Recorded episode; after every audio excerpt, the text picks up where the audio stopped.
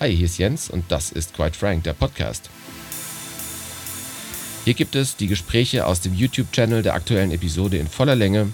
Das heißt, ich spreche hier mit den Kreativen über ihre Arbeit, über Kreativität im Allgemeinen und über alles, was ihr schon immer über Kreative wissen wolltet. In der zweiten Ausgabe spreche ich mit Caroline Waldhoff. Sie ist Contemporary Art Künstlerin aus Berlin, hatte gerade ihre zweite Ausstellung im Anomalie Art Club, schreibt aber auch noch nebenher fürs Face Magazin und deshalb haben wir nicht nur über Kunst, sondern auch ein bisschen über Berlin, DJs, Festivals und Techno gequatscht. Habt viel Spaß und let's go. Danke, dass du Zeit hast, Caroline. Sehr gerne. Das Ganze heißt ja Silent Voices, richtig? Und ist deine zweite Ausstellung. Wieso Silent Voices? Ähm, warum Silent Voices? Ähm, weil grundsätzlich, also das ist auch meine Definition von Kunst, also meine persönliche Definition, ähm, dass ich Kunst als eine Art Sprache sehe. Ähm, eine Sprache dient grundsätzlich zur Kommunikation, aber das ist eine Art von Kommunikation, die halt nicht durch gesprochene, durch das gesprochene Wort ist, also nicht ähm, mit der Lautstärke, sondern einfach eine stille Sprache auf dem Blatt.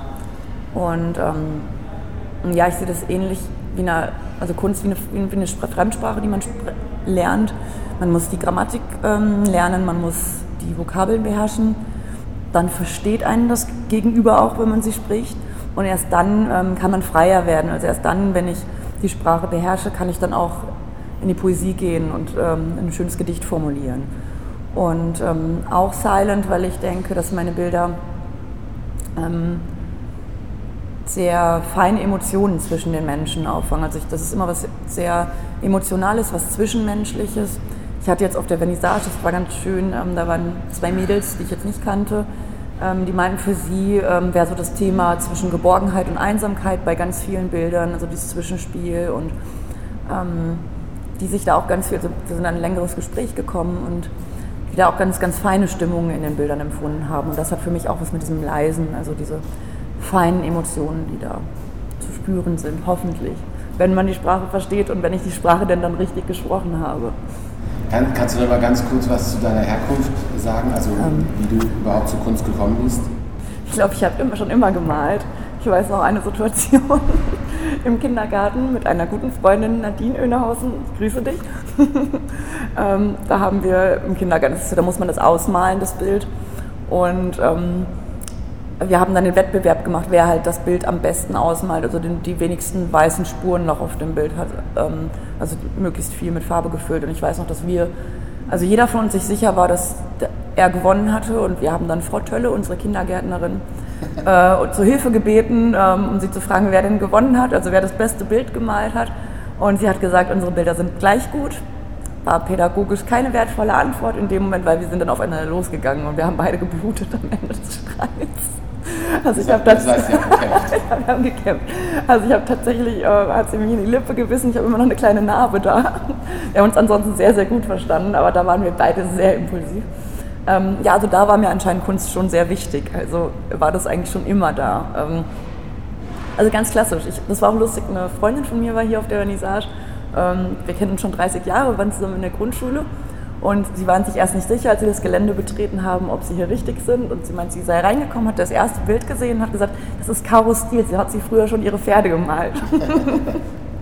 Aber wie, wie, hast du dann weiter? Also ich habe schon, also es war halt in der Schule, hat sich das durchgezogen.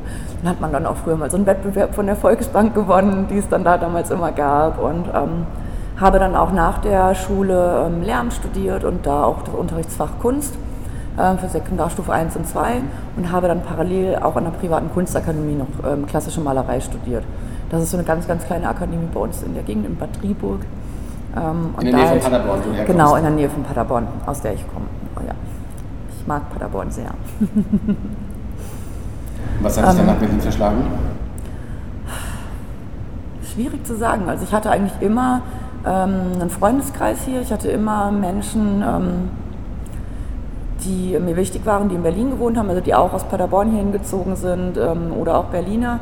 Ähm, meine Schwester hat äh, in Berlin studiert an der TU und deswegen hatte ich immer eine Verbindung zu Berlin und dadurch, dass ich auch ähm, sehr, also sehr lange in der Musikszene war, in der elektronischen Musikszene und da auch für ein Magazin schreibe, hatte ich halt immer eine Verbindung zu Berlin.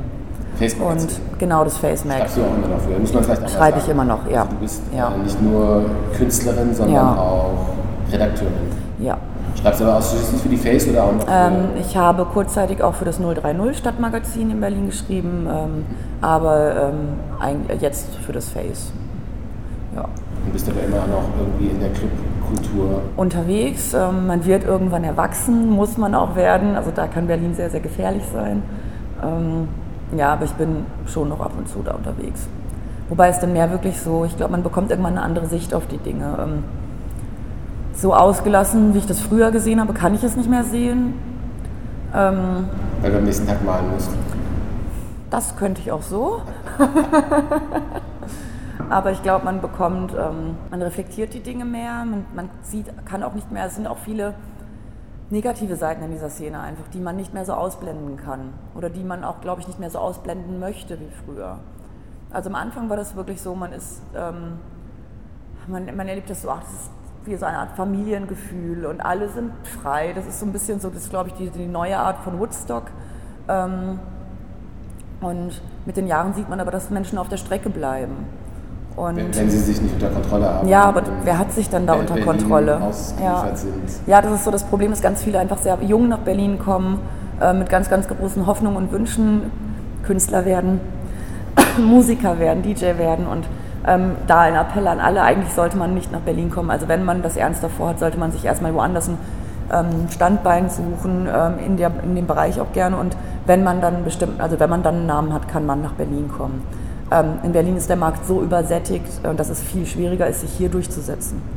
Also wenn man dann auf einem gewissen Level ist und dann nach Berlin kommt, okay, dann kann man die Kontakte einfach weiter ausbauen. Aber vorher ist es wirklich schwierig. Wie, wie, wie gehst du an, an deine Bilder ran, wenn du anfängst, ähm, was Neues zu zeichnen? Ist das total intuitiv oder hast du vorher einen schlechten Traum gehabt? Zum Beispiel, ja. Nein, wenn ich zu aufgewühlt bin, dann äh, funktioniert das auch nicht. Aber ähm, ja, meistens ist es sehr intuitiv, also dass ich einfach in der Stimmung bin, jetzt heute kreativ zu sein und dann fange ich an und dann geht es aber halb intuitiv weiter. Also ich, ich schaue dann schon, ähm, was möchte ich jetzt, also was möchte ich vom Gefühl, in welchem Gefühl bin ich gerade, was, was ist dieses Bild für mich? Also es sind immer so die ersten drei, vier Striche, die sehr, sehr intuitiv kommen, also die erste Grobfigur und ähm, hast du ein Thema im Kopf? dann, ist- ähm, ist nein, nicht so bewusst. Also es ist jetzt nicht so, dass ich rangehe und sage, heute ist das Thema äh, meine Traumata-Bearbeitung des letzten, äh, der letzten, äh, letzten drei Tage. Ähm, nein, das ist nicht so. Also ich gehe da wirklich sehr intuitiv ran. Ich nehme, packe mir einfach meine ganzen Farben um mich herum und baue alles auf und nehme dann das, was, was mir am meisten entspricht und fange dann an. Also es ist meistens so, dass ich dann an einer Figur anfange oder es wird ein Kopf oder einfach eine Bewegung. Und dann schaue ich schon, also dass ich schaue, was, was passiert da gerade. Also das ist dann so eine halbbewusste Auseinandersetzung mit dem Bild selbst. Und dann schaue ich auch, also was ist das jetzt für eine Stimmung und wie kann ich die weitergeben? Also passt es jetzt, wenn ich da noch ähm, Farbe reinbringe? Passt das zu der Grundstimmung? Stört das jetzt die Grundstimmung? Ähm, wie setze ich jetzt proportional welche Figur da jetzt dazu? Ähm, soll das harmonisch wirken? Möchte ich das disharmonisch? Ähm, also was passt jetzt, passt jetzt zu dieser Grundstimmung? Das schaue ich schon. Also es, das hört sich jetzt sehr kompliziert an, wenn ich das sage, glaube ich, aber das ist ein... Nö, kann man. Ja, also das, ja, das ist dann so ein halbbewusster Vorgang. Also es fängt sehr, sehr intuitiv an, ist auch grundsätzlich ein sehr, also auch diese Entscheidungen sind sehr intuitiv, ähm, aber da mache ich mir schon Gedanken. Das ist jetzt deine zweite Ausstellung. Ja. Die erste Ausstellung hattest du vor, einer, vor zwei 2000, äh, für zwei- nein, 2014, schon vier Jahre jetzt. Und vier, ja, okay. Und Ja. Da hast du mal gesagt, dass, Ich hoffe, das ist jetzt richtig, ich glaube 2014. dass du die gar nicht selber organisiert hast, Ja, also sondern die mein- haben ähm, Freunde oder Genau, also im Endeffekt, genau, also war das in einer ähm, Kanzlei von äh, Freunden von mir und eigentlich war das so, dass der ähm, ausschlaggebende Punkt war, dass eine Freundin von mir bei mir zu Hause war und sagt, boah, das sind ja super tolle Bilder, die du hier hast. Und ich hab gesagt, welche Bilder? Also hier liegen ja nur Skizzen rum. Weil ich war ja an dieser Kunstakademie und hatte diesen Anspruch in meinem Kopf, ähm, ein Bild ist ein klassisch gemaltes Ölbild oder also zum Beispiel einfach, um das zu verdeutlichen, also einfach mehr als diese recht flüchtig wirkenden Skizzen, die ich dann doch jetzt mache und habe die gar nicht so anerkannt für mich als meine Kunst oder als Kunst als solches. Ähm, Aber was, also, und was war es für dich zu dem Zeitpunkt? Skizzen. Also es waren eigentlich Skizzen, um dann irgendwann aus diesen tausend Skizzen mal Bilder zu machen. Auf großer Leinwand und äh, schön ausgearbeitet. Und ähm, ja, das ist wie mit den Notizen, also mit den ganzen Ideen, die man in seinem Leben mal so hat, was man dann alles machen möchte. Diese Skizzen stapelten sich. Also die Bilder sind maximal dann angefangen und dann halb fertig gemalt, ähm, aber das, die Skizzen stapelten sich. Und eine Freundin von mir hat dann irgendwas gesagt, deine Bilder sind so toll. Und dann war das erstmal so dieses, naja, das, das war für mich erstmal befremdlich, weil für mich waren es halt einfach nur Skizzen. Und dann hat sie gesagt, Kraun, du musst das mal ausstellen, die sind so schöne Sachen. Und dann war das eigentlich so ein Selbstläufer. Dass es dann im Endeffekt dazu gekommen ist, dass ich dann da bei den Jungs ähm, in der ähm, Kanzlei ausgestellt habe. Es war dann halb öffentlich, also es waren im Endeffekt geladene Gäste seitens der Kanzlei und ähm, meine Familie, Nachbarn, Freunde von meiner Seite. Ähm, und das war dann aber doch sehr schön. Also da war auch ein ähm, Erlebnis, was ich besonders, also was ich für mich besonders einschneidend war. Und zwar war eine Frau, ähm, die stand vor einem Bild und ähm, fing dann an zu weinen, wo ich jetzt dachte, oh Gott, was ist, ähm, was habe ich jetzt angestellt? Und ähm, hat mir dann gesagt, dass sie erkrankt ist und dass sie jetzt, dass sie halt das Problem hat, also dass durch diese Erkrankung auch in der ähm, in ihrer Familie mit ihrem Mann Probleme entstanden sind in der Kommunikation und dass sie jetzt eigentlich dieses Bild als Medium hat, um sich ihrem Gegenüber zu erklären. Also weil sie sich in diesem Bild so sehr wiedergefunden hat, ähm, mit ihrer Krankheit auch, dass sie sagen kann, das bin ich, also das ist mein Gefühl, was ich jetzt nicht in Worte fassen kann. Da vielleicht auch wieder die Silent Voices, also das, diese, dass man es doch als, als Sprache, was über die Sprache, über die gesprochene Sprache ein Stück weit hinausgeht. Das fand ich sehr schön. Da dachte ich, oh, dann haben meine Bilder ja vielleicht doch eine Daseinsberechtigung. Und da sage ich dann jetzt auch schon Bilder. Ähm, also das war für mich so dieser, das war für mich auch wichtig, also dass ich dann auch einfach dieses, diese Daseinsberechtigung gesehen habe. Das und heißt, das dann auch für mich. Ich war super unsicher. Ich bin sehr oft super unsicher. Das aber auch, glaube ich, so in der Natur bisschen des Künstlers liegen. Ja, ich glaube auch. Im Endeffekt ist es ja ein Abbild meiner Seele. Und es sind ja auch sehr sensible Sachen, sehr, auch manchmal melancholisch anmutende Sachen, depressive Sachen vielleicht. Und ich zeige mich dann ja damit. Also natürlich bin ich dann wahnsinnig verletzlich. Und ich glaube, es ist sowieso schwierig. Also in der Kunst ist es momentan auf dem Kunstmarkt so verschiedenartig und gerade die, die moderne Kunst, also die Contemporary Art, sind so große Sachen, laute Sachen, ähm, wo ich dann immer zutiefst beeindruckt bin und dann im, sofort den Vergleich ziehe. Und also jedes Mal, wenn ich auf einer Vernissage war, dann brauche ich erstmal ein, zwei Tage, um dann meine Sachen auch wieder zu mögen, um mich wieder mit meinem eigenen anzufreunden, weil ich immer so beeindruckt bin oder ähm, verunsichert bin. Ähm, das dauert dann immer so ein paar Tage, bis das dann ähm, mehr als Inspiration ist. Also dann, dann finde ich auch Inspiration in anderen Dingen, aber da muss ich erstmal diesen emotionalen, diesen emotionalen Schub muss ich dann erstmal sacken lassen. Es ist so viel, also im Endeffekt kann ja wirklich so nach Beuys alles Kunst sein und das ist es momentan ja auch. Und ich finde es da ähm, ganz schwierig, einfach so selbstbewusst zu sein und zu sagen, nein, ich bin, ich bleibe da bei meinen Sachen, ähm, ich lasse mich inspirieren, aber ich verliere meinen Weg nicht. Ähm, und ähm, gerade jetzt, wenn ich das mit aktuellen Sachen vergleiche, bin ich manchmal etwas verunsichert, weil ich das immer als sehr groß, sehr laut, sehr neu, sehr unverständlich empfinde. Und ähm, dann immer denke, oh Gott, was meine braven kleinen Bildchen, ähm, dürfen die da sein, aber das sind immer dann so kurze Verunsicherungen und das verfliegt dann mittlerweile aber relativ schnell wieder. Bist du zufrieden mit dem, was du machst? Also ich glaube, es gibt ja immer so Sachen, wo man drauf denkt, so oh, scheiße, hätte ich irgendwie ja. besser anders gemacht. Aber so alles in allem, dass du sagst, du stehst zu dem, was du da tust. Ja, also ich, ja, ich glaube, ich bin mittlerweile, ich bin ja jetzt auch schon 36, ähm, hatte da ganz andere ähm, Phasen in meinem Leben. Und ich glaube, ich bin jetzt einfach in einem Alter, wo ich mich auch gefunden habe, wo ich mit mir grundsätzlich glücklich bin, wo ich mit mir selbst zufrieden bin. Also einfach dieses Bauchgefühl, wo man sagt, ich bin immer noch eigentlich die gleiche Katastrophe, die ich vor zehn Jahren war, aber ich mag diese kleine Katastrophe jetzt. Und ähm, das ist, glaube ich, auch die Beziehung zu meinen Bildern. Ich bin zufrieden mit dem. Das, das bin ich. Natürlich bin ich zufrieden damit. Es gibt natürlich immer Bilder, wo ich denke, ah, hätte ich jetzt. Ähm, das typische, ich glaube, das kennt jeder Künstler, wann ist das Bild beendet und wann und ähm, fehlt da noch was. Das habe ich ganz oft, dass ich dann denke, oh Gott, da fehlt also irgendwie da könnte ich noch. Und wenn ich dann, dann werde ich ähm, das wird dann wird's schwierig, dann fange ich an, da noch einen kleinen schwarzen Strich zu machen. Dann denke ich, oh Gott, der hätte da nicht hingemusst. Dann fange ich an, den versuchen wieder auszugleichen. Und ähm, da muss immer der Punkt, da muss ich dann mit Frieda rausgehen, also mit meinem kleinen Hund. Und erstmal eine halbe Stunde raus, weil sonst das ganze Bild versaut. Also dann kann ich so eine Tonne treten. Du hast irgendwie ähm, von, der, von der Vernissage auch gesagt, du hast irgendwie ein Bild komplett ähm, mit schwarz untermalt. Ja, ja das, äh, das ist das Bild ganz links. Das war vorher, ähm, ich kann es dir nachher nochmal, ich weiß gar nicht, ob das nee, ich habe die gelöscht im Facebook, die Bilder. Das Bild war vorher rot mit einer Zeichnung drauf, das gefiel mir überhaupt nicht mehr.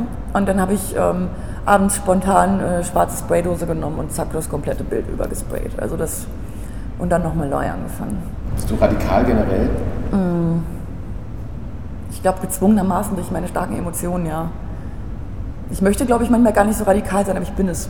Ja. Also ich bin grundsätzlich ein wahnsinnig emotional impulsiver Mensch manchmal auch viel zu impulsiv. Muss ich, also da ist es gut. Ich habe ähm, eine kleine Old English Bulldog, ähm, die Frieda. Und wenn man Bulldoggen kennt, die sind wahnsinnig stur. Also die bringt mir tatsächlich Geduld bei. Und die hilft mir auch ganz gut, dann mal kurz rauszukommen, mal eine halbe Stunde spazieren zu gehen. Und spätestens dann, wenn man dann viermal die Situation hatte, dass sie einfach sitzen geblieben ist und nicht weiter wollte, weil irgendwo irgendwas köstlich riecht. Und man, dann ähm, ist man schon wieder abgelenkt und bei anderen Gedanken. Also das ist die tut mir sehr gut. Was inspiriert dich so am, am meisten für deine Kunst? Ähm, zwischenmenschliche Beziehungen. Also ich finde grundsätzlich einfach, ich habe auch Pädagogik. Ja, ich, also ich habe Grund, auch Pädagogik studiert und ich bin, glaube ich, ich finde die Psychologie wahnsinnig interessant, also grundsätzlich die menschlichen Emotionen. Und eigentlich ist ja alles durch menschliche Emotionen gesteuert. Also wenn man sich jetzt jegliche gesellschaftspolitischen Themen anschaut, im Endeffekt sind das alles menschliche Emotionen, die dahinter stecken und die es zu verstehen gilt. Und das finde ich, glaube ich, spannend. Das ist auch einfach, das ist meine eigene Psyche, die ähm, mich inspiriert, also das, was gerade in mir selbst geschieht. Ähm, also die emotionale Auseinandersetzung mit mir selbst, aber auch die emotionale Auseinandersetzung mit anderen Menschen, also mit meinem Gegenüber oder auch ähm, mit Themen in der Gesellschaft, also zwischen oder auch zwischen anderen Menschen. Also einfach, glaube ich, grundsätzlich einfach die Emotionen zwischen Menschen.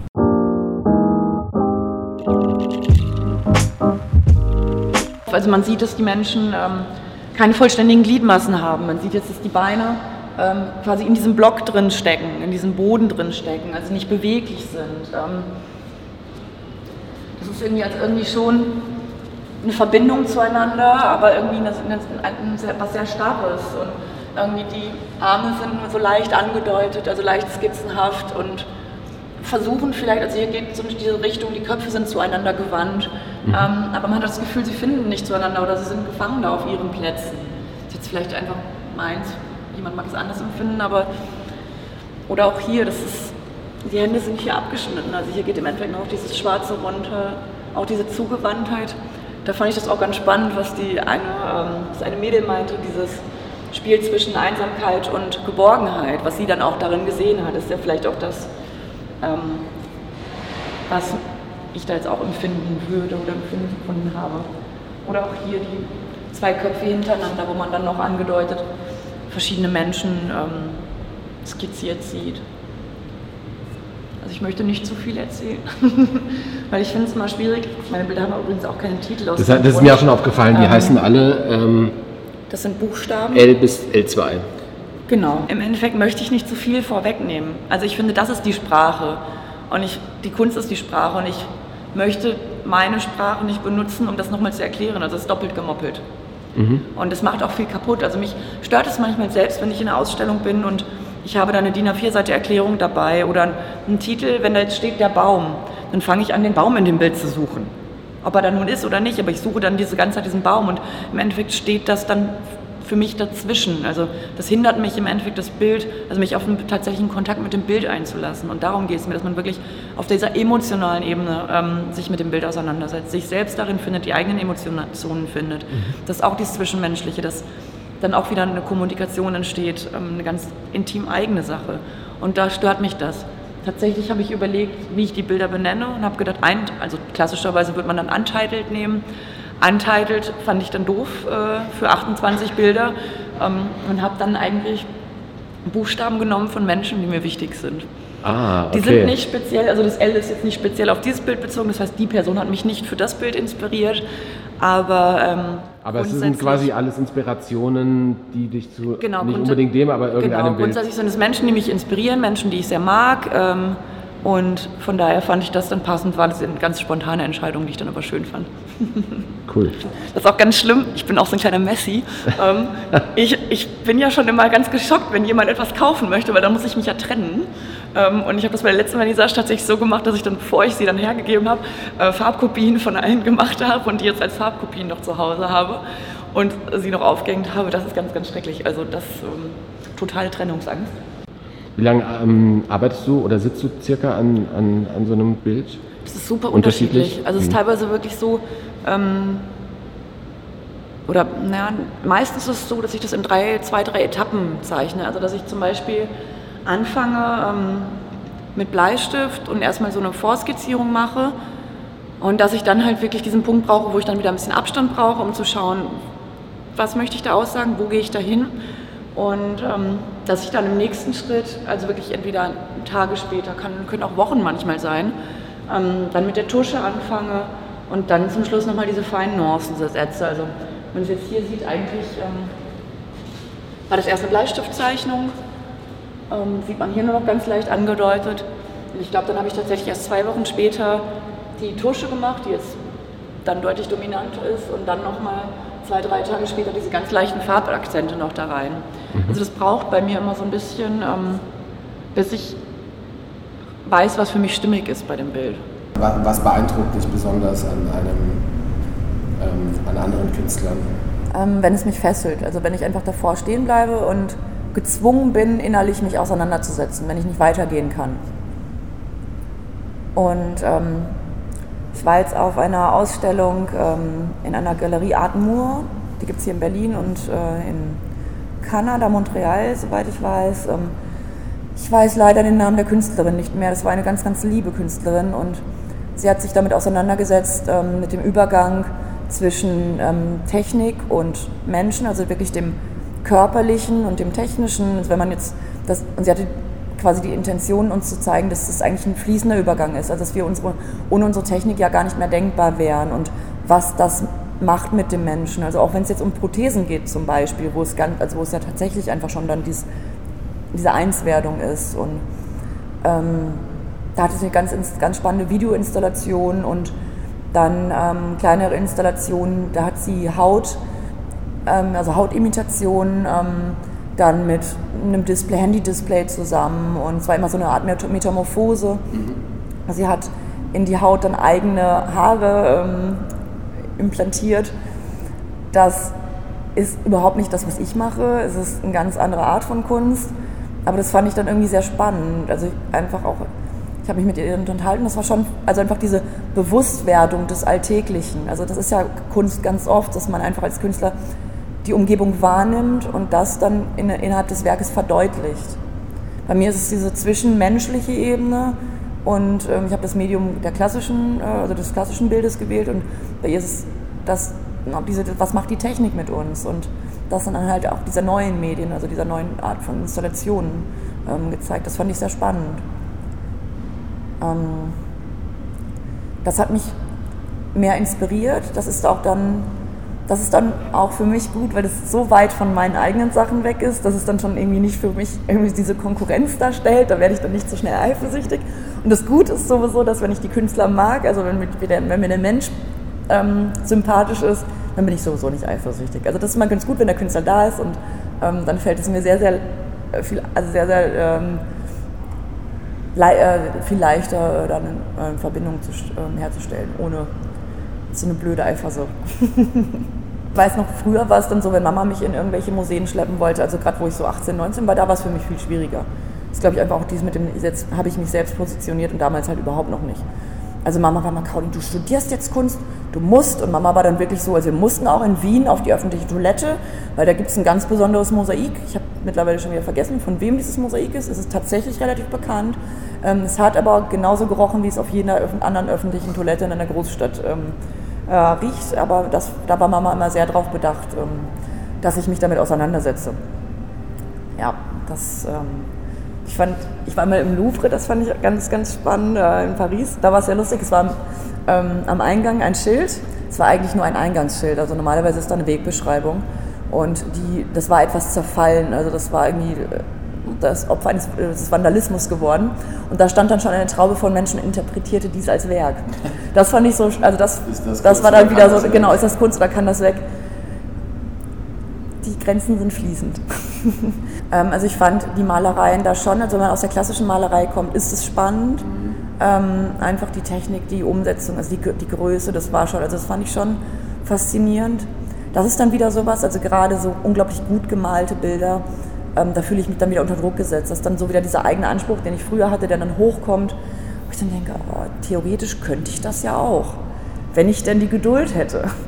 Das Gute war, dass die Künstler, also wenn man jetzt wirklich so ein klassisch gemaltes Ölgemälde, äh, ab einer bestimmten Größe sitzt man da, dauert es 200, 300 Stunden. Das ist dann Schichtenarbeit, das sind ähm, das ist wahnsinnig zeitaufwendig. Die Künstler damals hatten ja dann auch ihre Schüler, die dann weitergemalt haben. Also die haben, der, der Meister hat die Farben angelegt und ähm, im Endeffekt haben die Schüler die Werke vollendet. Also es gibt es eigentlich. Bei, ähm, bei, der Fotografie heute auch, genau, wo viele ja. Fotografen kaum mehr ja. selbst was machen, ja. sondern quasi noch ja. maximal das Licht setzen und ähm, der Assistent irgendwie das eigentliche Foto macht. Da war ich zum Beispiel auch, ich weiß noch, da waren wir, da war ich im ersten Semester, im zweiten Semester, da waren wir in Bielefeld in der Kunsthalle mit unserem Professor und haben uns eine Ausstellung von Jeff Koons angeschaut, äh, die Malereien und ähm, toll gemalte Bilder. Ähm, ich mag Jeff Koons, finde ich als Person, wahnsinnig, als Künstler wahnsinnig interessant, als Mensch auch wahnsinnig interessant. Ähm, und da hat, mir dann unser, hat uns unser Professor dann gesagt, naja, wie malt er nicht selbst? Also er gibt quasi die Idee weiter ähm, und lässt, gibt es in Auftrag die Malerei. Ich dann dachte so, also wir mussten unsere Mappe ja auch selbst, also da mussten wir sogar noch unterschreiben, dass das von uns ist.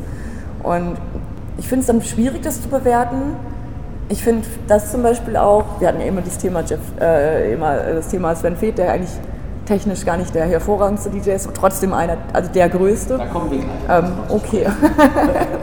ähm, Jeff Koons, ich finde, äh, ich habe einige Interviews mit ihm gesehen, ich finde ihn wahnsinnig spannend als Mensch, wahnsinnig, also er hat wirklich etwas zu sagen. Er, ähm, viele Menschen reden ja sehr viel und haben nichts zu sagen. Er gehört zu denen, die sehr, sehr viel zu sagen haben. Den finde ich wahnsinnig bewundernswert, ein Mensch mit viel Tiefgang und ich kann ihn als Mensch, als Künstler absolut ähm, respektieren. Also er ist für mich ein großer Künstler, auch wenn er diese Bilder nicht selbst malt. Einfach die Auseinandersetzung, die passiert, also was, was die Intention, die dahinter steht. Ähm, ist dann, glaube ich, dieses Gesamt, Gesamtwerk, was es ausmacht. Ich habe andere Beispiele, wo ich dann sage, nee, das ist mir jetzt zu wenig. Also ich habe eine Installation gesehen, ähm, die, das waren ganz, ganz, das waren einfach kleine Papierkügelchen, die lagen auf einer Drehscheibe. Das waren weiße Papierkügelchen, die waren auch nicht irgendwie befestigt, die flattert, also die lagen lose auf so einer Drehscheibe, das Ganze war dann so groß. Und ähm, nebenan waren fünf DIN A4 Seiten äh, Erklärung dieses Werks, also Intention der Künstler, des Künstlers. Ähm, es war ein junger Herr, der sich auch sehr, sehr selbst darstellen konnte, aber irgendwie eine witzige Person. Also ich fand ihn auch cool als Mensch. Ich fand das Ganze, also ich fand das Ganze auch irgendwie witzig. Ähm, aber das war dann wirklich die fünf Seiten und das waren dann Traumata, die man in seinem Leben sammelt und der ewige Kreislauf und ähm, wo ich dachte, diesen Text, hättest du mal einfach nur den Text dahin gelegt. Finde ich super. Finde ich super, diese Intention, finde ich super, diese Story, aber sagt, sagt das für mich nicht. Also Traumata, schwere Dinge, ähm, finde ich einfach, es gibt eine, das meine ich auch mit, am Anfang mit der Sprache, es gibt eine bestimmte Sprache ähm, an, an, einfach an Formsprache, Farb, Farb, Farbsymbolik, die in uns drin ist, also die tief verankert ist. Niemand, also kein Mensch auf dieser ganzen Welt würde ähm, Rot-Schwarz als Kombination als freundlich beruhigend empfinden. Also steckt jemand mal zwei Tage in einen rot-schwarz gestrichenen Raum, der kommt ja nicht tiefenentspannt raus. Das ist so. Und wenn man jetzt schwere negative Dinge, Traumata, belastende Dinge ähm, darstellt, ich keine, keine kleinen weißen Papierkügelchen genommen. Da passt für mich einfach die Aussage nicht zu der Intention. Ähm, das finde ich dann halt einfach, nee, das ist witzig, ich fand den Typ witzig, aber da fehlt mir ein bisschen was. Ich finde, ich komme ja auch aus dem Lehramtbereich. Ich finde, das ist immer, es wird ja in der Schule auch mal gesagt, naja, Kunst kann man nicht bewerten. Doch, Kunst kann man bewerten. Ähm, als Lehrer. Aber, aber dann ähm, ist es halt eine inhaltliche Bewertung. Also eine, ich finde, es ist, nein, das ist genau wieder dieser Punkt. Ähm, Kunst ist eine Sprache. Und ich muss eine bestimmte Grammatik und eine bestimmte, ein bestimmtes Vokabular kennen, ähm, um diese Sprache zu sprechen. Ich hatte als Kind auch tausend Sprachen. Also ich war als Kind da sehr kreativ. Ich hatte auch einen imaginären Dackel und, und der, der, braucht, der hat sogar im Bus einen Platz neben mir gekriegt, da durften andere Kinder nicht sitzen. Und ich hatte auch dann dieses klassische Kauderwelschen. Ja, ja, ja, ja, ja, ja, ja. So, das ist. Aber wenn ich möchte, dass mein Gegenüber mich versteht, ähm, das ist natürlich die Intention, also ob ich die habe oder nicht. Also wenn ich als Künstler die Intention habe, dass der Betrachter mein Bild versteht in einem Sinne, ähm, also in meinem Sinne oder im Sinne des Bildes, ich würde gar nicht so mein Sinne sagen, sondern wirklich im Sinne des Bildes, ähm, sollte ich auch der Kunst oder dem Bild gegenüber diesen Anspruch haben, dass es für sich alleine stehen kann. Deswegen wehre ich mich auch immer ein bisschen so, dieses, so viel über das Bild zu erzählen, weil das Bild ist die Sprache. Das, ich finde, das sollte mich als Künstler nicht brauchen. Das Bild steht für sich. Ähm, das, das, ich, ich stehe hinter dem Bild. Also ich bin quasi dann das Medium für das Bild, aber dann darf das Bild da sein. Also ich bin hinter der Kunst als Künstler. Ich stehe hinter der Kunst, also im Sinne von wirklich unter der Kunst.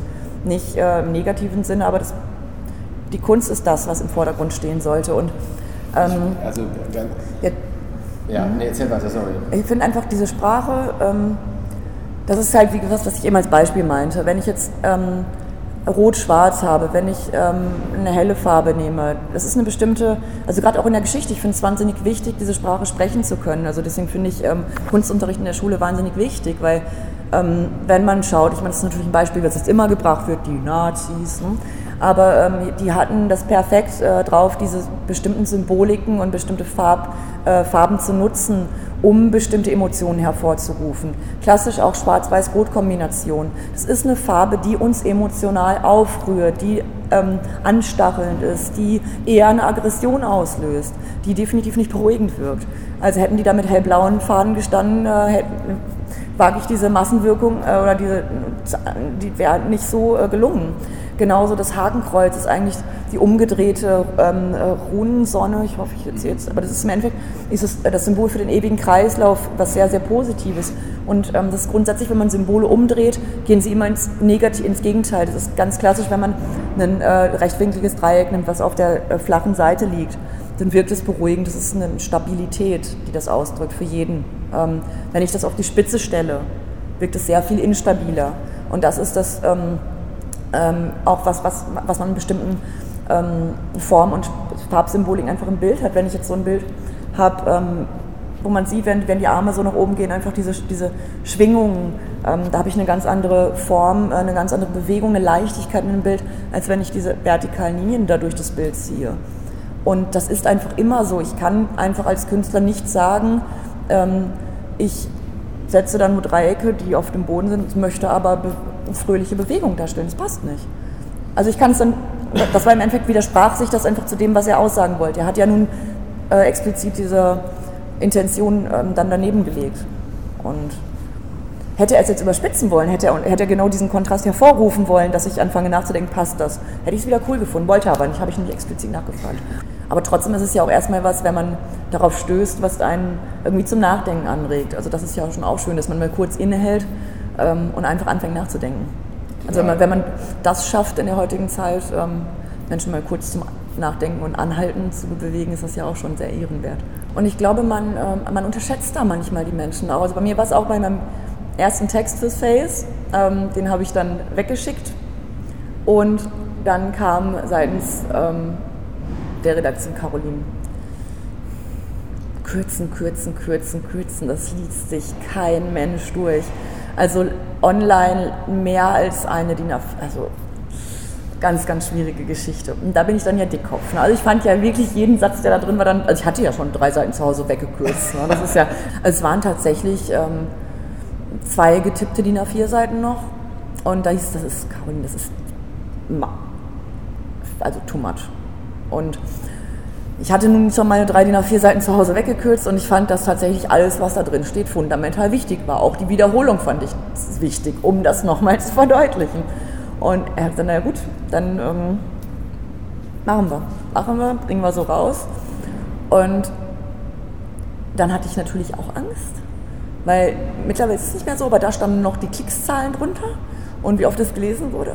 Und dann war ich sehr erstaunt. Also das war, äh, wurde etliche tausendmal geteilt im Facebook. Und, ähm, was weißt du noch, was Ich habe, ja, es ging tatsächlich hier um diesen Club. Ah, es ging ähm, Wobei es bei mir grundsätzlich so ist, dass ich, ja, dafür bin ich dann zu sehr Pädagogin und ähm, ich habe immer noch so einen erzieherischen, so, so einen gesellschaftskritisch, positiv erzieherischer Punkt kommt bei mir immer noch so ein bisschen rein. Es ging dann auch um, um ähm, Wertigkeit von Dingen, um Schnelllebigkeit in der Gesellschaft. Also es ist irgendwie immer so ein bisschen, ich habe auch, hatte auch, auch kurzzeitig Philosophie studiert, noch als Drittfach und das ist immer so ein bisschen so ein Hauch davon mit drin. Ich habe da ganz viel positives Feedback bekommen. Also es waren wirklich ganz, ganz viele, die mich angeschrieben haben, wirklich daraufhin und gesagt haben, wow, total schön geschrieben und ähm, tiefgehend geschrieben und ähm, super, da habe ich noch nie drüber nachgedacht, ähm, stimmt. Und also es waren ganz, ganz viele, die mich dann angesprochen haben, die sich also erstmal auch die Mühe gemacht haben, mich ausfindig zu machen als Autorin.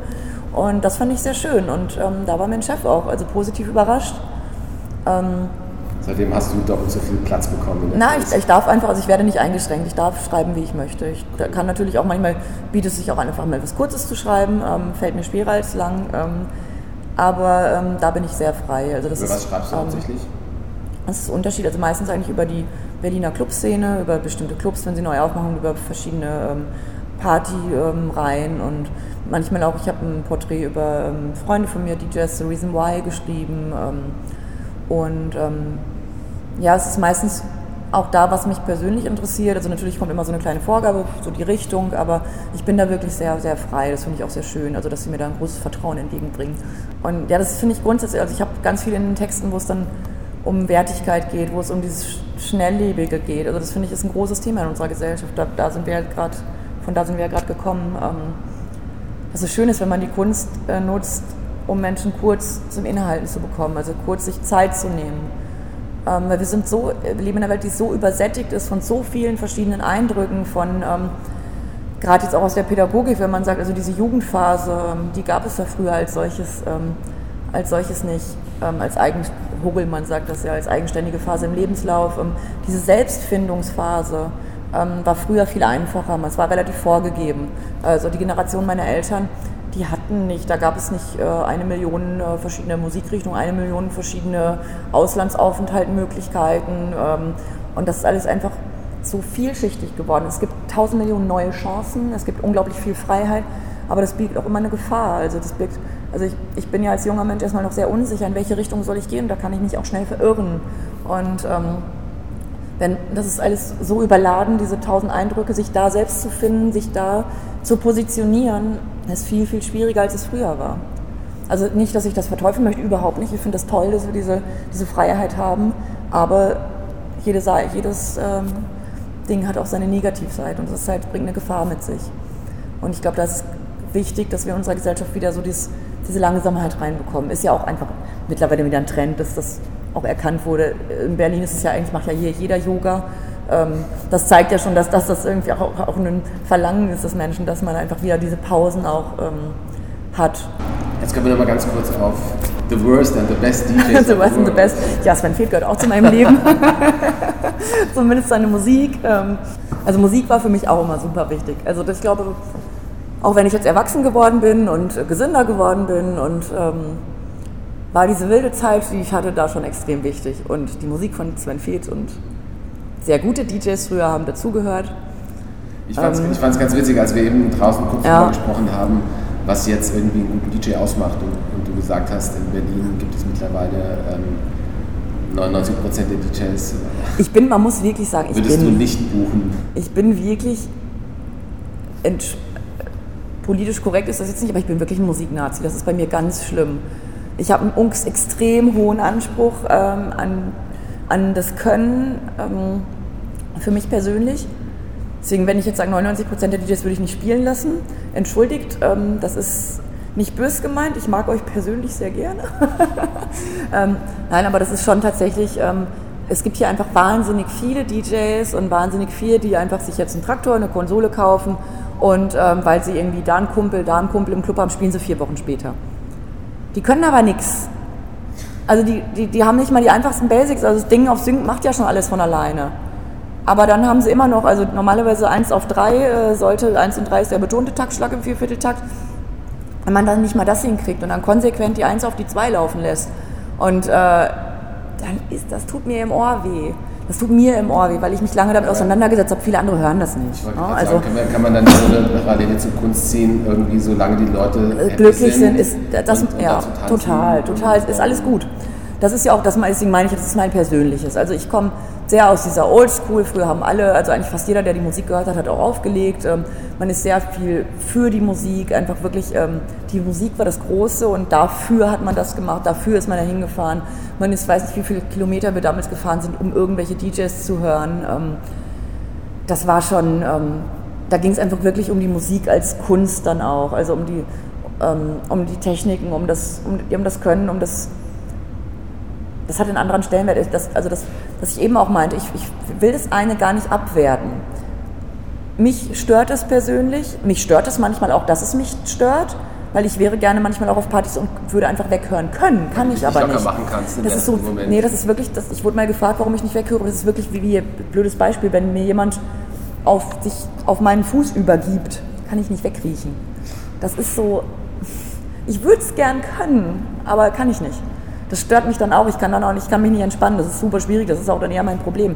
Ähm, ich finde das, ich finde das aber super. Also ich finde, solange die Menschen da glücklich sind, ist das super. Also da habe ich überhaupt nichts dagegen, dass der schlecht ist. Das meine ich eben schon. Ich finde gerade in Berlin sieht man auch, dass sich so hier in Berlin zwei Richtungen entwickeln. Ähm, Clubs, also einmal Clubs und eine Szene, äh, Musikszene, die äh, die Intention der Musik haben, äh, die wirklich auf musikalisch auf technische Qualität setzen, auf Qualität der Anlagen setzen, ähm, wo wirklich die Musik die Intention ist, die Musik im Mittelpunkt stehen soll, ähm, so wie ich es kennengelernt habe. Und dann einmal die andere Schiene, ähm, die sagt, die Musik gehört zu dem Happening. Also wir wollen einfach hier glücklich zusammen sein. Wir machen hier noch ein bisschen Yoga, wir schminken uns noch ein bisschen, wir haben noch ein bisschen Glitzer im Gesicht. Ähm, es ist einfach dieser, dieser Lifestyle, also wo ganz, wo das dann auch egal ist, ob der DJ technisch hochwertig ist, ob der, wenn die Leute glücklich sind, dann hat er genau das erreicht, was er soll. Also dann ist das genau, hat er seinen Job erfüllt. Also dann würde ich das überhaupt nicht abwerten. Ist für mich dann einfach musikalisch ein anderer Anspruch, einfach aus der musikalischen Schiene. Was sind das für zwei, ähm, zwei Richtungen? Sagen würdest du, die eine ist die musikalisch wertvolle und die andere ist so die mhm. Happening-Richtung. Wir wollen einfach ein cooles Event haben. Das ist zum Beispiel für mich ähm, Happening auf sehr, sehr hohem Niveau. Ähm, ganz, ganz toll ist zum Beispiel das Festival Wilde Möhre. Kennst du das oder schon mal gehört? Das, ähm, das, das wirklich, also das ähm, ein philosophischer Background. Äh, also die, das sind wirklich, das ist ein tolles Team, was dahinter steht, ein tolles Kollektiv, was dahinter steht, ähm, die dieses Festival ähm, organisieren. Da gibt es auch tatsächlich zwei Festivals, wo es bei dem einen Festival mehr um die Musik geht, bei dem einen Festival mehr um das Happening, mehr um das Erleben geht. Ähm, da werden ganz tolle Workshops angeboten, Meditation, äh, Yoga, Malerei-Sachen, also künstlerische Geschichten, philosophische Diskussionsrunden. Und ähm, da geht es tatsächlich einfach mehr um das Happening. Und das ist auch ganz bewusst so. Also das ist von den Machern ganz, ganz bewusst so gewählt, dass sie sagen, unsere Intention ist es, ähm, ein Bewusstsein zu schaffen für bestimmte Dinge. In einer Auseinandersetzung, eine philosophische Auseinandersetzung, eine gesellschaftliche Auseinandersetzung, ähm, eine emotionale, eine individuelle Auseinandersetzung. Das ist das, was wir wollen mit diesem, mit diesem Festival, mit diesem Happening. Ähm, und ähm, da ist die Musik ähm, ein Stück weit Background, ein, ein was, es gehört dazu. Ganze, ja. Also ich meine jetzt nicht, dass da jetzt äh, unbedingt, ich weiß jetzt gar nicht, wer da, wer da als DJ ist, ähm, aber da ist, äh, also ich, nicht jetzt, dass da jemand ähm, sich äh, negativ angesprochen fühlt. Ähm, ich weiß jetzt gar nicht, wer da spielt. Also kann auch sein, dass da durchaus gute, gute DJs sind, aber da ist zum Beispiel die Intention einfach also der ähm, nicht der Schwerpunkt, auf den, genau, auf, den auf dem, Artists, genau, auf genau, ähm, sondern wirklich auf diesem Gesamtkonzept und das finde ich ganz, ganz toll. Also das ist, ähm, finde ich super.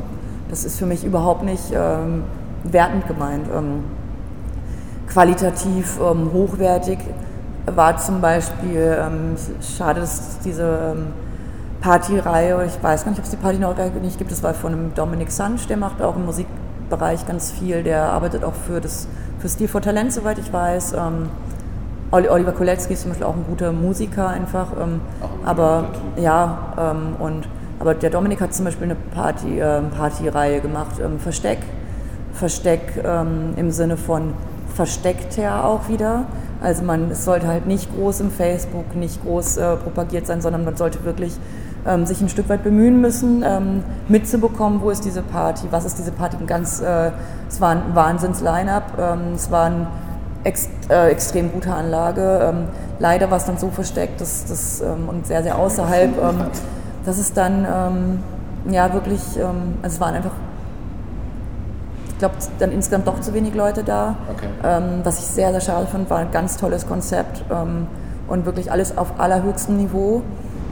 Das ist natürlich dann auch mal die, eine finanzielle Geschichte. Ähm, wenn ich dann ähm, bestimmte Anlage, dann muss ich das, ähm, muss ich das refinanzieren können. Also es ist immer so ein bisschen die Ideale umsetzen zu können, ist ganz oft dann in der Realität eine ganz, ganz schwierige Geschichte. Aber zum Beispiel Berghain, wobei ich jetzt nicht unbedingt der ähm, Berghain-Fan der ersten oder der Berghain-Fan Nummer 1 bin, aber was die Anlage und das Line-Up angeht, ähm, super. Das Watergate, ähm, wenn es auch von vielen verschrien ist mittlerweile, so als Touristenladen, durchgehend ein absolut super Booking ähm, und äh, eine super Anlage da. Also das, ähm, wenn man in anderen Clubs ist, äh, sind die Anlagen da lange nicht auf dem Niveau. ich ähm, glaube, so gefühlt ist es oftmals, dass das Publikum manchmal ein bisschen schwierig ist das ist das, was ich jetzt angedeutet habe, dass wir gesagt haben, es ist halt so ein sehr, sehr touristisches Publikum, ähm, wobei ich, ähm, ja, es ist halt sehr, sehr bekannt. Ne? Also es gibt äh, das Label, es gibt äh, einfach das Watergate auch schon einfach über etliche Jahre. Das war eines der ersten Clubs. Also ohne äh, Clubs wie das Watergate würde es einfach die äh, Clublandschaft in Berlin so nicht geben. Also es waren die Vorreiter. Ähm, die haben damals auch, also äh, die sind nicht mit dem goldenen Löffel äh, in, der, in, der, Hand geboren. Die mussten sich auch damals ganz schön durchkämpfen, dass sie, das, dass sie den Laden am Laufen hielten. Und ähm, haben jetzt einen Bekanntheitsstatus, der einfach über Berlin hinausgeht, und dann hat man ein bestimmtes Publikum. Das auch wieder, hat halt alles seine Pro- und äh, seine Pro- und Kontraseiten. Aber man muss natürlich, also es wird immer gemeckert auf die Touristen in Berlin, aber Berlin lebt ja auch davon. Berlin also lebt davon. Also diese ganzen Clubs, er wird es doch gar nicht geben sonst. Ja. Und ich finde das dann auch schon wieder böse. Also ich meine, Touristen sind Menschen. Ne? Also ich meine, es gibt Drohtouristen und es gibt äh, äh, nette Touristen. Ne? Die, es gibt Touristen, die die Szene bereichern und es gibt die Touristen, die, äh, die, also die auf der Party vielleicht irgendwie stören. Aber es gibt genauso gut Einheimische, die Party stören. Und es gibt, also das ist, finde ich auch wieder so, oh, die bösen Touristen, das ist für mich, also Berlin traurig. Ja theoretisch ja. auch nur aus. Ja. Ich bin ja auch kein, ich bin Paderbornerin, ich werde Paderbornerin bleiben. Ich äh, habe, ich finde es total albern, äh, dass man äh, dann irgendwie, es gibt ja diese Regel, nach sieben Jahren darf man behaupten, darf man sagen, man sei Berliner? Nö. Ich bin nach sieben Jahren weiter Paderbornerin, das äh, möchte ich auch bleiben. Das bin ich auch in 20 Jahren noch. Das finde ich Quatsch. Also es ist, ähm, weiß ich nicht, das sind so diese komischen Stempel, die von irgendwem da oben drauf gesetzt werden. Quatsch. Gehst also, du selber denn noch oft weg? Oder? Ich bin noch ganz schön faul geworden. Ähm, dadurch, dass ich meine kleine dicke Frieda jetzt auch habe, die möchte ja morgens auch raus. Ähm, wenn Freunde manchmal, also es geht dann eher mit Freunden. Also wenn ich jetzt weiß, Freunde spielen irgendwo, dann trinkt man irgendwie gemütlich vor und ähm, macht dann teilweise altersentsprechend auch Spieleabend und geht dann irgendwie weg und dann ähm, bleiben wir das Set, bleiben dann irgendwie noch so ein Stündchen da und gehen wieder nach Hause. Also diese drei Tage Partys, die sind lange, lange vorbei. Ich glaube, dafür bin ich Zeit. Ich glaube, da will ich am nächsten Tag tot umkippen. Also ich finde es immer, ich, was ich gern mag im Sommer, es ist jetzt schön in Berlin, es gibt wahnsinnig viele Open Airs, ähm, Clubs, wo es Außenbereiche gibt. Da finde ich das schön, einfach sonntags dann mit Freunden zu frühstücken, ähm, dann einfach so ein bisschen ähm, raus in den Club zu gehen, jetzt einfach in den Kater, sich draußen hinzusetzen, ein bisschen auf die Spree zu gucken, sich so ein bisschen das Publikum anzuschauen und dann reicht es auch wieder. Du bist eigentlich auch ähm, vielleicht noch zum Schluss, auch ein recht politischer Mensch eigentlich, ne? Ähm, ich glaube, ich bin grundsätzlich ein Mensch, ähm, der sich in Dinge leicht reinsteigert und der eigentlich, also ich habe eigentlich fast immer zu allem eine Meinung, Was ob ja das jetzt geschätzt wird oder nicht. Ja, ja, ich bin auch. In der heutigen ähm, Zeit nicht unüblich, dass man einfach denkt, ich, so, ihr ähm, macht, was ihr wollt, ja. mir doch egal.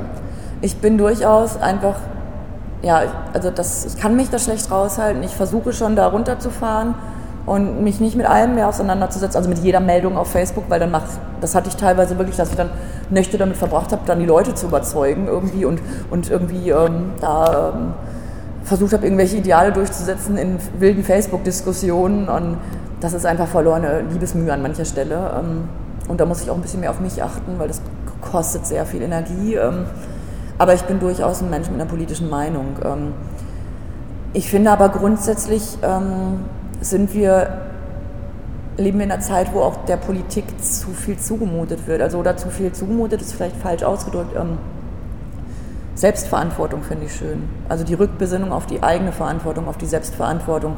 Wir leben in so einer globalisierten Welt, also mit so vielen Einflüssen, ähm, dass die Politik nicht mehr die Handhabe hat, nicht mehr die ähm, Möglichkeiten hat, die sie äh, vor etlichen Jahren noch hatte. Also die Einflüsse der Politik sind in einem bestimmten Maß auch begrenzt. Und ähm, da finde ich, dass wir viel zu sehr unsere Energie darauf verschwenden, ähm, auf die Politiker zu schimpfen, auf die Politik zu schimpfen, ähm, uns zu überlegen, was sie denn falsch machen. Ähm, es, da sowieso, es wird ja immer nur gesagt, was denn falsch gemacht wird. Es wird seltenst angebracht, ähm, was denn, wie es denn besser laufen könnte, weil das ist nämlich tatsächlich in der Umsetzung dann wahnsinnig schwierig und nicht mehr so plakativ zu lösen wie die Kritik, äh, die dann angebracht wird. Ich fände es schön, wenn wir uns auf unsere, auf unsere Eigenverantwortung rückbesinnen würden. Also wenn wir jeden Tag einfach mit einem Stück ähm, eigenen Zielen auf die Straße gehen und sagen, das sind Dinge, die mich stören. Das kann ich jetzt, wenn es nur ein Lächeln ist, also wenn es wirklich einfach nur ein blödes Lächeln ist oder wenn es nur dieses klassische Beispiel der Oma über die Straße helfen ist, dann wäre schon einiges getan. Also ich glaube, wenn alle die Energie, die sie für das Meckern ähm, verschwenden würden, einbringen würden im Alltag, ähm, um, an, um an den Dingen, die sie persönlich so kritisieren, was ändern zu können, dann wäre uns ganz, ganz viel äh, geholfen. Also das stört mich grundsätzlich. Das ist so das, was mich hauptsächlich stört. Wir könnten jetzt auch mit politischen Diskussionen anfangen. Das ist nach jedem, also nach, nach bestimmten Themata sehr, sehr ähm, komplex. Aber ich, das Wichtigste, was das angeht, ist eigentlich die Selbstverantwortung, dass die viele vergessen. Also meckern können alle, aber Selbstverantwortung. Und mal schauen, was man selbst machen kann. Hast du was konkret, wo du sagst, dass du ähm, versuchst, in irgendeinem Punkt die, die Welt ein bisschen besser zu machen? Ähm, ich glaube, das sind immer verschiedene Punkte. Also grundsätzlich versuche ich tatsächlich, so blöd sich das jetzt anhört, einfach ein offener und freundlicher Mensch zu sein. Also auch bei Menschen, ich merke das selbst, dass man einfach Vorurteile hat Menschen gegenüber, dass mir, bei mir dann auch Ängste entstehen manchen Menschen gegenüber, ähm, dass ich versuche, jedem Mensch gleich entgegenzutreten. Also dass ich versuche, jedem Mensch Respekt entgegenzutreten, auf dem gleichen Niveau mit jedem Menschen zu sprechen, in Dialog zu kommen und ähm, wirklich in diesen kleinen Dingen. Also ich habe das ganz, ganz oft, ähm, schon allein ich wohne im Wedding, da ist ähm, bei mir in der Nähe ist ein Altenheim und da sind ganz, ganz viele alte Menschen und einfach da habe ich das ganz oft, dass ich dann einfach stehen bleibe und ein Gespräch mit denen führe. Und die, die, freuen sich halt total. Auch wenn ich mit der kleinen dicken Frieda unterwegs bin. Und wenn sie dann einfach ein bisschen streicheln können, wir reden über den Hund, ist super. Also so kleine Dinge finde ich total. Ähm, ich war selbst in Paderborn noch politisch aktiv. Ähm, ich bin jetzt in Berlin nicht mehr politisch aktiv, ähm, weil es einfach zeitlich auf der Strecke geblieben ist. Ähm, ich finde auch Kommunalpolitik wahnsinnig spannend. Also da fand ich das immer schön, weil man direkt was machen konnte. Bleibeispiel. Bei uns in Altenbeken, da war das so, dass der Sportplatz bestimmte Öffnungszeiten hatte, äh, der wurde vom Verein genutzt und hatte bestimmte Öffnungszeiten, äh, die vom Verein vorgegeben wurden. Also eigentlich war der Sportplatz für Jugendliche ähm, außerhalb nicht ähm, nutzbar, also für, für, die nicht im Verein waren. Und der wurde aber von Geldern der Gemeinde ähm, finanziert. Und dann hat man halt einfach eine Möglichkeit, äh, in, einer, in einer Partei, also wenn man aktiv ist und im Stadtrat dann die Möglichkeit, darauf hinzuweisen und dann auch so darauf hinzuweisen, dass es halt ähm, Auswirkungen hat. Also dass dann entsprechend die Öffnungszeit auch geändert werden und dass halt die Jugendlichen des ganzen Dorfes die Möglichkeit haben, diesen Sportplatz zu nutzen. Ganz, ganz simple Sachen. Also einfach, das fand ich halt an der Kommunalpolitik schön. Bundespolitik ähm, stelle ich mir deutlich schwieriger vor. ist, glaube ich, also es wäre, glaube ich, nicht für mich. Also auch so in der Öffentlichkeit zu stehen ähm, als Mensch, man wird als Politiker selten gelobt, also man, aber wenn man einen kleinen Fehler macht, den man noch nicht unbedingt gemacht haben müssen, also die, die die Medien sehen, ist man auch ganz schnell zerstört. Also das finde ich, dafür bin ich zu sensibel, das könnte ich nicht. Also ich glaube, dann würde ich abends noch zu Hause sitzen und weinen und müsste getröstet werden. Weil das ist halt auch wirklich dieser, dieser typische, also Butterfly-Effekt. Also Butterfly-Effekt im philosophischen Sinne ist nochmal was anderes, ähm, aber das, was man so langläufig darunter versteht, dass sich das ja auch fortsetzt. Also das ist einfach das klassische Lächeln, was ich schenke oder wenn ich einfach hilfsbereit bin. Das hatte ich zum Beispiel gestern noch in der Bahn. Da kam eine Oma rein und ich habe gefragt, ob ich aufstehen soll und sie meinte dann aber nein. Und der neben mir hat äh, das gesehen und also man hat wirklich gesehen, wie er darauf reagiert, so ganz. Oh, und dann äh, kam bei der nächsten Station eine, auch eine ältere Person rein und dann war er der, der gefragt hat, äh, möchten Sie sich hinsetzen? Und das fand ich so, ach, also das war so, ja, ja. so schnell kann es gehen. Das war die zweite Ausgabe von Quite Frank, der Podcast. Ich hoffe, es hat euch gefallen. Ähm, wir hatten ein bisschen Tonprobleme. Gott sei Dank war nur ich ein bisschen leise und nicht so gut zu verstehen. Caroline hat man, glaube ich, während des ganzen Gesprächs recht gut. Ähm, das wird beim nächsten Mal definitiv besser. Und ich freue mich, wenn ihr wieder dabei seid. Bis dahin, ciao.